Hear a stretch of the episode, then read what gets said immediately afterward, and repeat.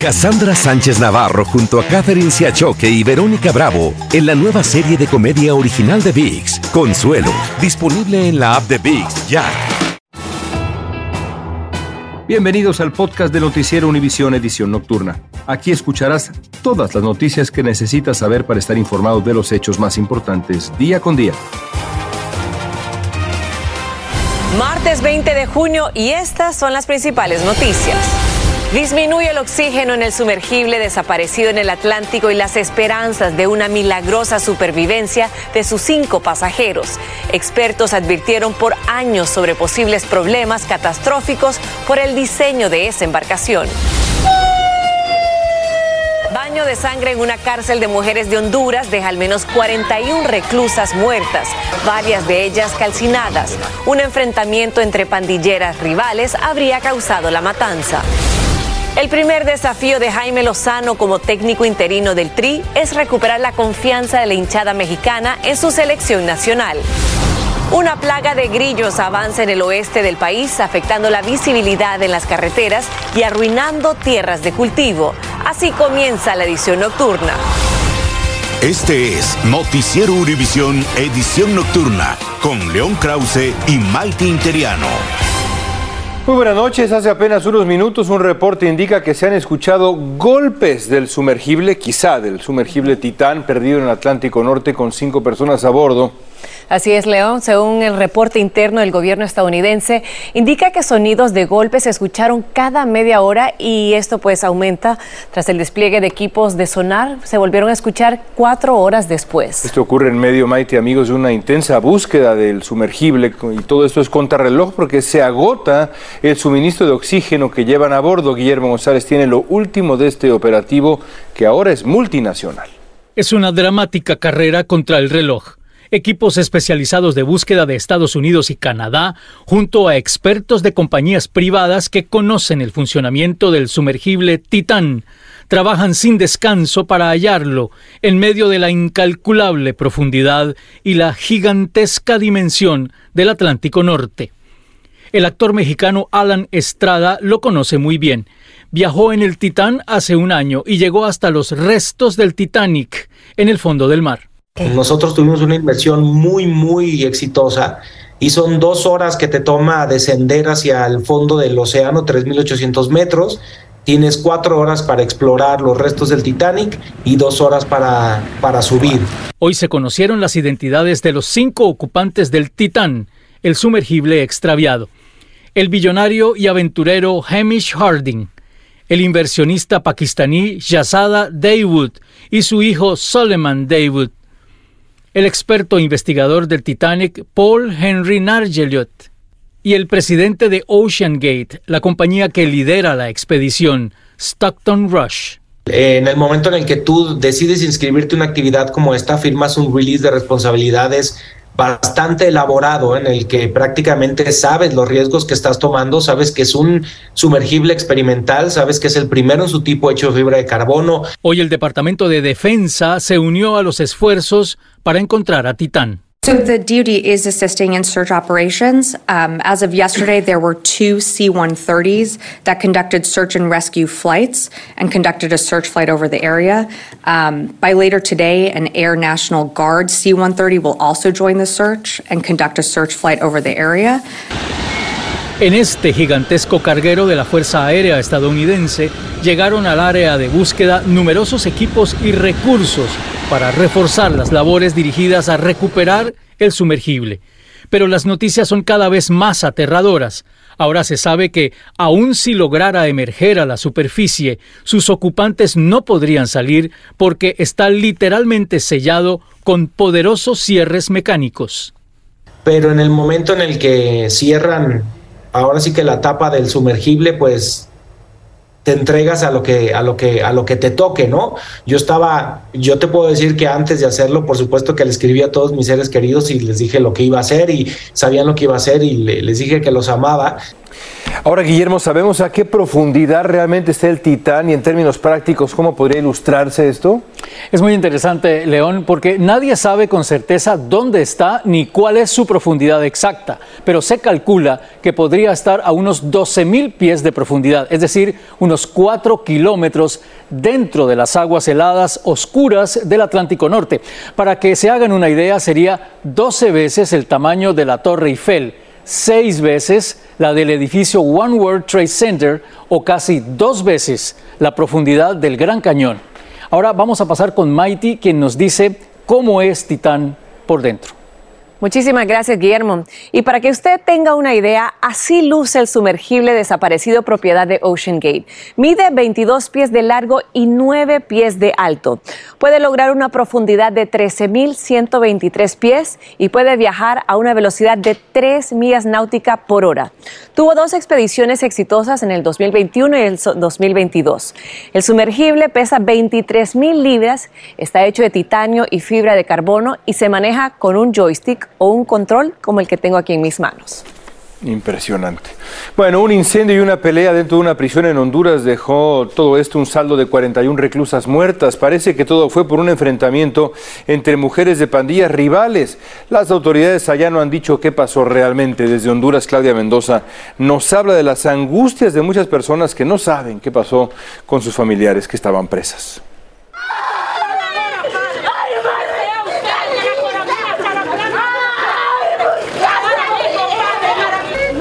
En cuestión de horas, un caos total se vivió en la Penitenciaría Nacional Femenina en Honduras. Afuera, decenas de personas, en su mayoría mujeres, gritaban desgarradoramente, porque de acuerdo con las imágenes que circulaban en el interior del reclusorio, el escenario era dantesco, cuerpos quemados y otros tirados en el piso bañados en sangre, de 41 reclusas. No, no nos han dicho nada. Nosotros estamos aquí en espera, no sabemos qué pasó adentro, no sabemos nada. No, bueno, en mi parte no sé si mi prima está viva y mi hermana también no sé, no sé nada. Jocelyn Estela. Afuera, estas personas rogaban angustiadas para que sus familiares no aparecieran en la lista de fallecidas. Mientras tanto, las autoridades hondureñas aún no dicen con precisión qué fue lo que generó esta tragedia tenemos una catástrofe, prácticamente una tragedia, en donde hay cuerpos calcinados, cuerpos eh, muertos a través de armas de fuego. La presidenta de Honduras, Xiomara Castro, dijo en su cuenta de Twitter que lo ocurrido es monstruoso y que se tomarán medidas drásticas. Sin embargo, hasta el momento se manejan muchas hipótesis, incluyendo que luego de una reyerta en hora de la mañana entre las mujeres de la pandilla 18 y la MS, se habría originado el incendio y el ataque con armas de fuego. Mientras tanto, ya hay equipos de fiscales que junto con la policía están haciendo las investigaciones respectivas para determinar qué fue lo que sucedió y quiénes son las personas responsables. Para los defensores de derechos humanos, el sistema penitenciario ha estado en decadencia y en manos del crimen organizado. Las autoridades dicen que hasta los próximos días se darán a conocer datos sobre qué originó la tragedia y también quiénes y cuántas eran las mujeres calcinadas. En Tegucigalpa, Honduras, Claudia Mendoza, Univisión. Qué terrible.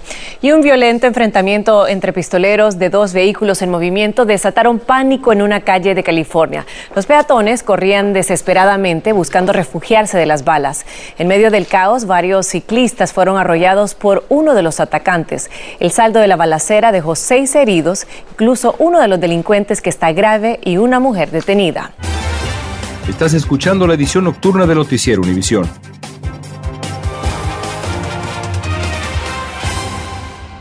Cassandra Sánchez Navarro junto a Catherine Siachoque y Verónica Bravo en la nueva serie de comedia original de VIX, Consuelo, disponible en la app de VIX ya. Continuamos con el podcast de la edición nocturna de Noticiero Univisión. Y en temas de salud les cuento que muchos pacientes de cáncer están preocupados tras conocerse que hay escasez de medicamentos para su enfermedad. Ya médicos están limitando las dosis o retrasando la atención de ciertos pacientes. Fabiola Galindo nos informa sobre esta situación desde Nueva York. Buenas noches, Fabiola, te escuchamos. Así es, Maite. Son decenas de miles de pacientes que requieren del tratamiento de quimioterapia los que se están viendo afectados y muchos de ellos, como ya decían, incluso tienen que saltearse tratamientos o optar por otras medicinas que tienen más efectos secundarios. Estamos hablando de las medicinas conocidas como cisplatín y carboplatín que están en escasez. Y de acuerdo con los expertos, esto se debe específicamente a que el sistema de eh, medicinas está básicamente genera estas medicinas genéricas más que las que son más específicas y esto está causando una escasez específicamente de estas dos para tratar el cáncer. Además, la escasez es tan grave que la Administración de Drogas y Alimentos dijo que estaría a punto de aprobar la importación desde China de otras versiones no aprobadas de estas dos drogas. Definitivamente sabemos que los fabricantes están intentando eh, pues acelerar la fabricación de estas drogas, pero expertos aseguran que no sería sino hasta finales de año que el suministro se pueda regularizar. También aseguran que se necesita un cambio en el sistema y en la industria de medicinas para que este tipo de escasez se pueda evitar en el futuro. Regreso con ustedes.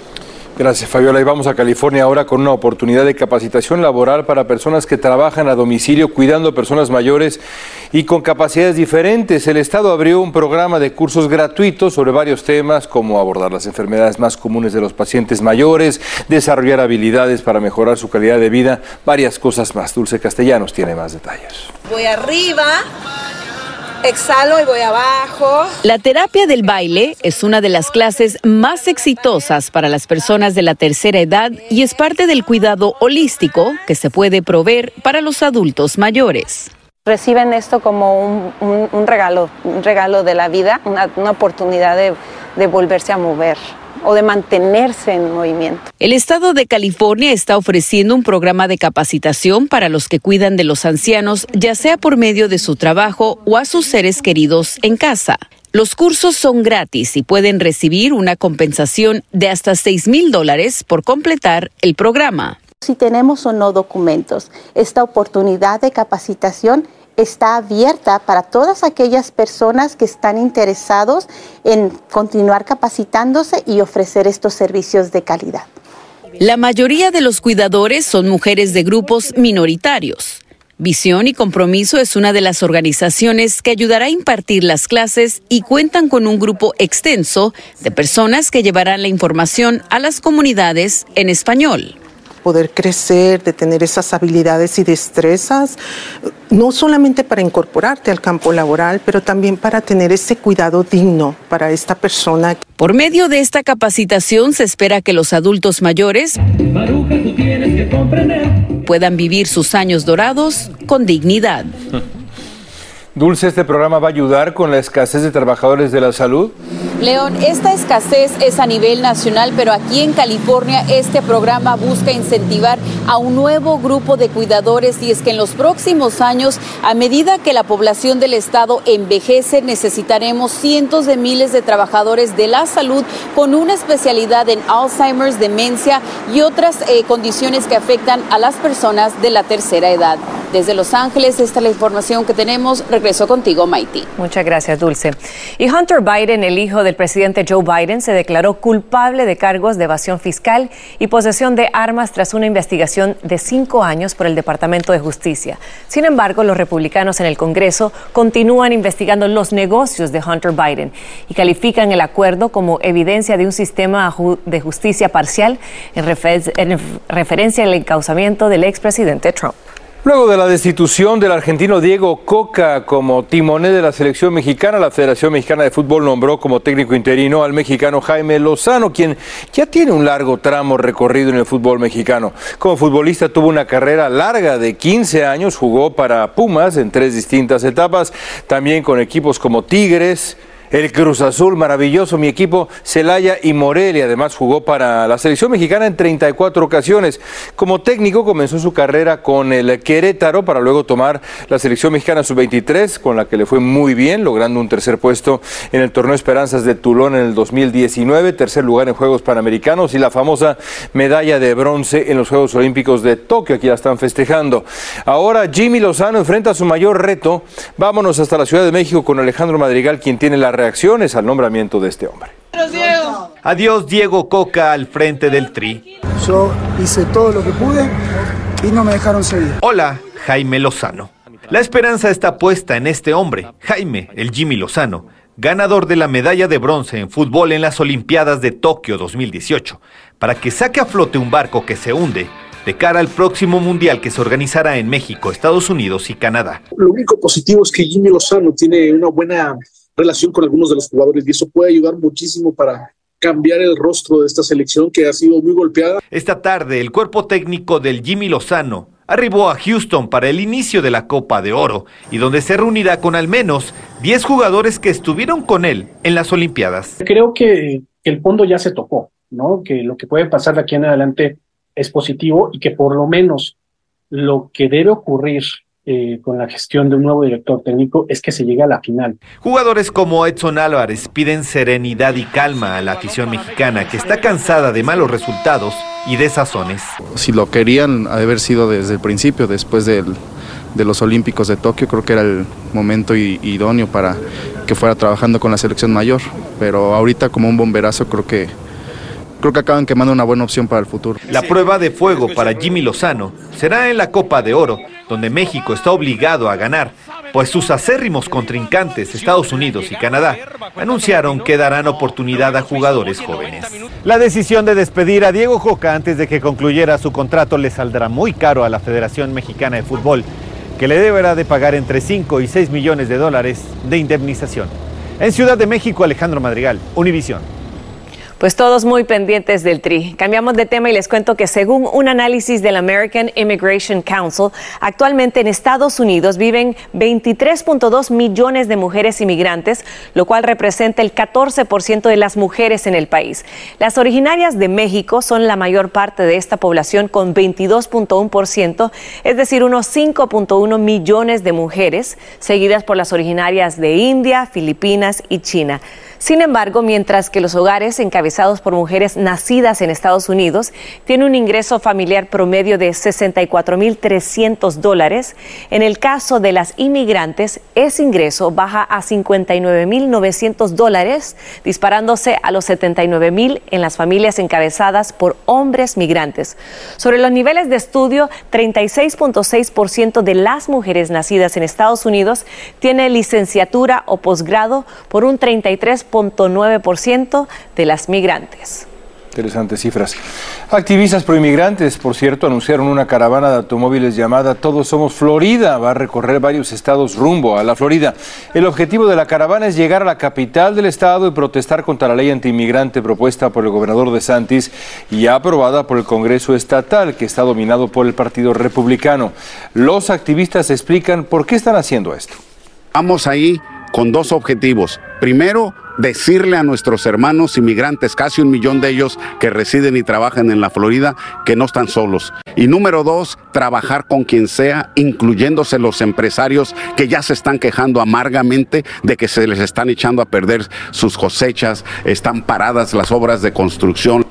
La caravana va a estar encabezada por activistas que hace 29 años ya organizaron la batalla en las calles de Los Ángeles contra la propuesta antimigrante 187 allá en California. Y una invasión de grillos está causando daños en la vegetación y campos de cultivos de Nevada. Los residentes están pidiendo ayuda a las autoridades para eliminar los insectos de hasta dos pulgadas de largo que entraron en sus viviendas y el Departamento de Transporte inclusive advirtió sobre las carreteras resbaladizas debido a estos grillos aplastados. Uy. Continuamos con el podcast de la edición nocturna de Noticiero Univisión. Y hace unos minutos se reportó una balacera en las inmediaciones de la central camionera de Tasqueña, allá en la Ciudad de México. Los primeros reportes indican que los disparos ocurrieron en la zona de la puerta 3. Al parecer varias personas atacaron a tiros a los custodios que luego rechazaron, repelieron la agresión. Algunos reportes indican que hay dos muertos y también varios heridos. En Burdeos, Francia, un hombre atacó a una abuela y su nieta en la puerta de su casa. El hombre bloqueó con su pie la puerta y lanzó al piso a la mujer y la niña, como ven en pantalla. Luego se apoderó de algunas pertenencias de la mujer y huyó, pero rápidamente fue arrestado. La policía dijo que el agresor es un ciudadano francés que al parecer vive en la calle. Gracias por escucharnos.